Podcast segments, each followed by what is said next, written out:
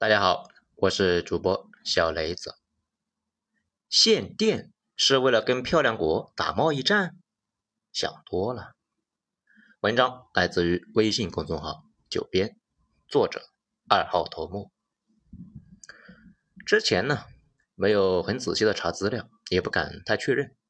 这两天查了一下资料，结合人民日报昨天的发文，感觉呢基本上弄清楚了，来给大家汇报一下。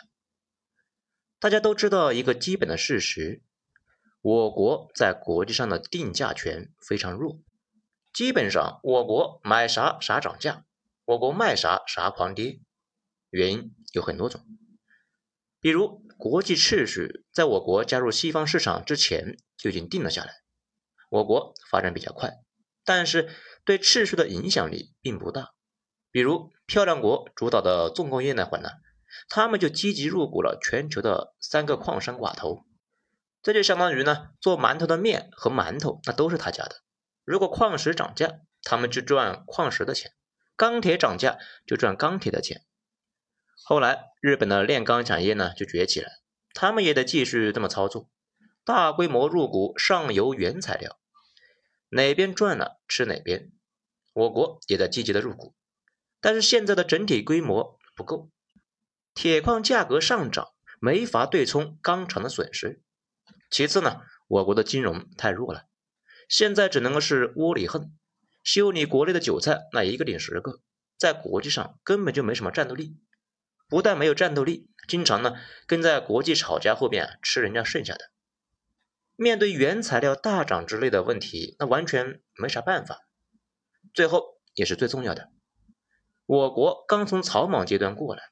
现在整合度太差，比如钢铁，美国在摩根时代就完成了整合，一千多家钢铁企业，其中百分之七十在摩根的支持之下合并成了美国钢铁，这在国际上的话语权一下子重了好多啊！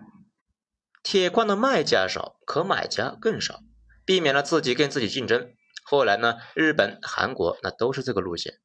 我国的钢铁厂这几年整合了不少。但是依旧太多，所以铁矿没什么议价权。同理，稀土，我国呢卖家也太多，也没有议价权。这一些后世可能都会合并成为漂亮国那种巨无霸。把这些逻辑理解清楚了，就理解了我国现阶段对国际原材料涨价这个事还没啥好办法，只能够是主动降低产能，提高附加值。馒头被我们卖成了土价。今后啊，就得少生产点馒头，最好啊能够卖面包，鼓励啊卖蛋糕，去产能、供给侧改革、双减双控，这些思想就是在这个背景之下出现的，给生产商以压力，让他们呢主动往面包和蛋糕发展。但是这是今年大规模限电的原因吗？有关系，但不是直接关系。这个逻辑链呢是这样的：第一。我国前几年就开始去产能，并且能源也开始转型。以前依赖火电，那后来呢就改成了风电、水电、太阳能。我国这两年在环保的旗下干了不少事。不过啊，咱们一直说，大家要区分口号和目的，这两个呢既可以高度重合，又可以完全不是一码事。比如我国这几年举着环保的口号，在搞能源转型。要从传统的煤电转到更加环保的光伏、太阳能、风电等等，这个事本身很环保，但是转型不只是为了环保，更重要的是转型之后，我国的能源结构啊必然会更加健康、更加安全、更有可持续性。这也是人民日报昨天这个文章的逻辑。二零一五年十八届五中全会提出的能耗双控。目的呢是节约能源，从源头上减少污染物和温室气体的排放，倒逼转型经济发展模式，提高绿色发展水平。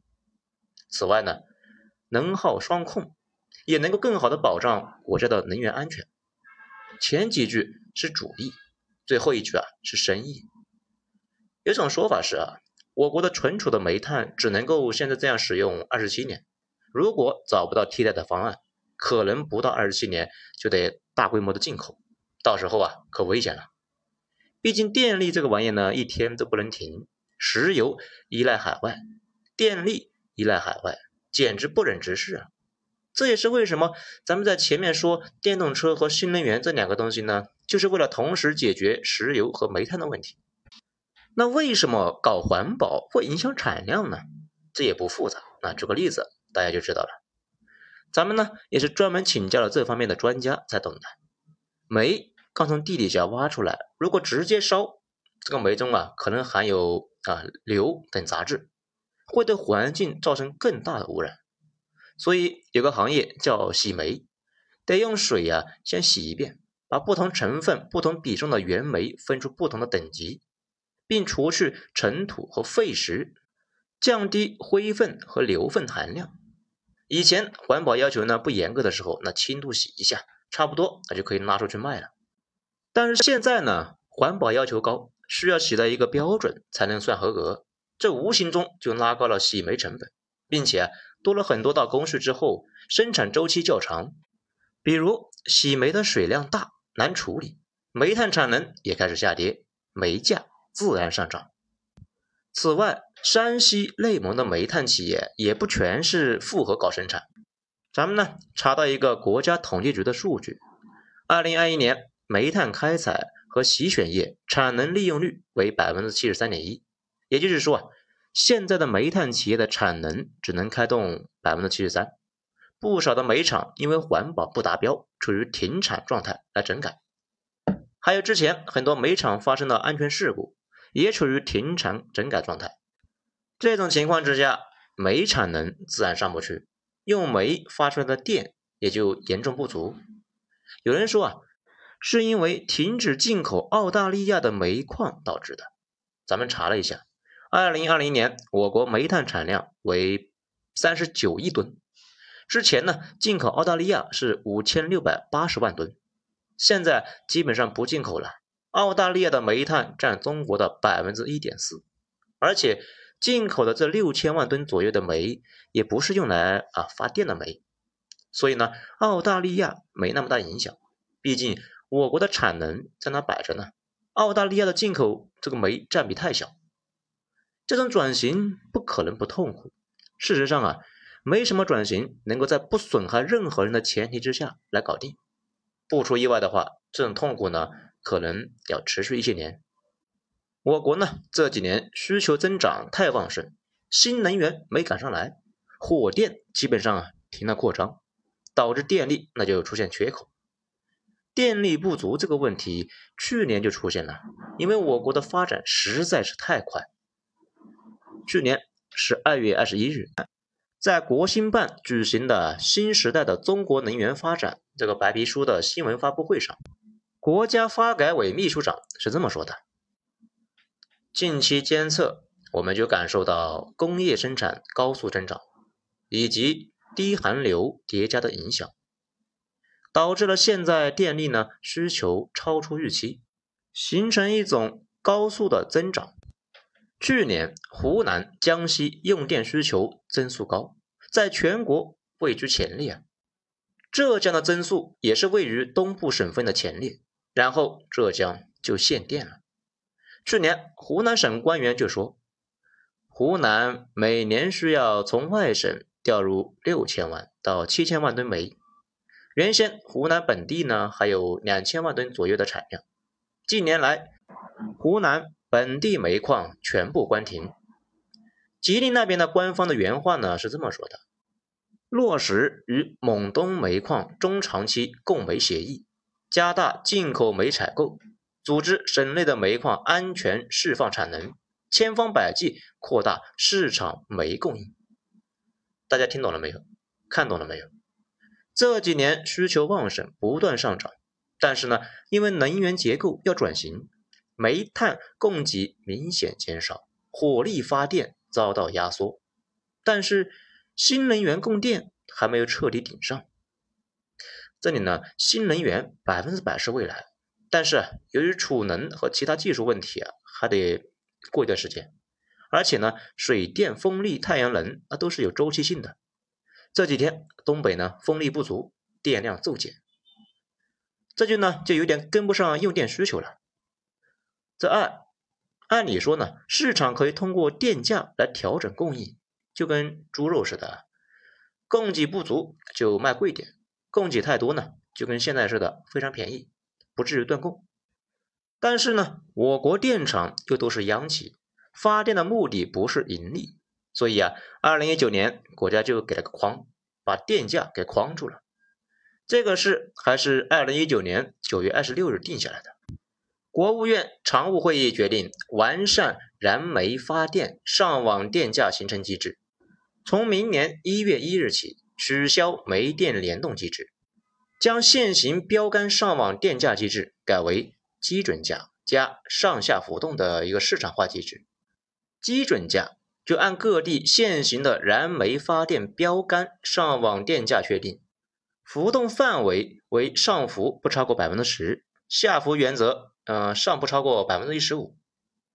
具体发电企业呢、售电公司、电力用户等通过协商或者是竞价确定，但明年暂不上浮。特别要确保一般的工商业平均电价只降不升，所以煤炭价格狂涨，电价却基本不能动。这个背景之下，电厂基本上啊发一度电赔两毛，这维持现状啊都费劲呢，更别说扩大发电量了。但是所有地区都是因为缺电吗？当然不是，有的地区呢是不缺电的。主要是我国五年前就定下来的考核目标，这不吗？五年大限已至，不达标的那几个省呢，急眼了呀！人民日报昨天呢这个文章说的很清楚啊，考核压力之下，各地又赶紧立军令状，加速整改。但是转眼已将近第四季度，全年指标如何达成？于是，一些地方就采取了强力手段啊，定指标、压任务。对产业园区和行业强制性呢限产停工拉闸限电，讲到这里呢，大家应该就明白了吧？整体是下边这个三重逻辑：第一，双减双控确实是为了去产能，降低我国产品自己的恶性竞争，这在五年前已经开始搞了；二，随着煤价上升，发电不足，有些地区啊确实是电力不足了。比如东北，三，这有些地区呢是马上要考试了，连夜补作业。比如南方某些省，电力问题一直是一个特大问题。现在既然已经被人民日报点名批评，应该啊很快就能解决了。尤其东北，影响到居民用电这个事，确实谁都没法忍了。有不少省份电量是过剩的，之前主要是各省管各省的。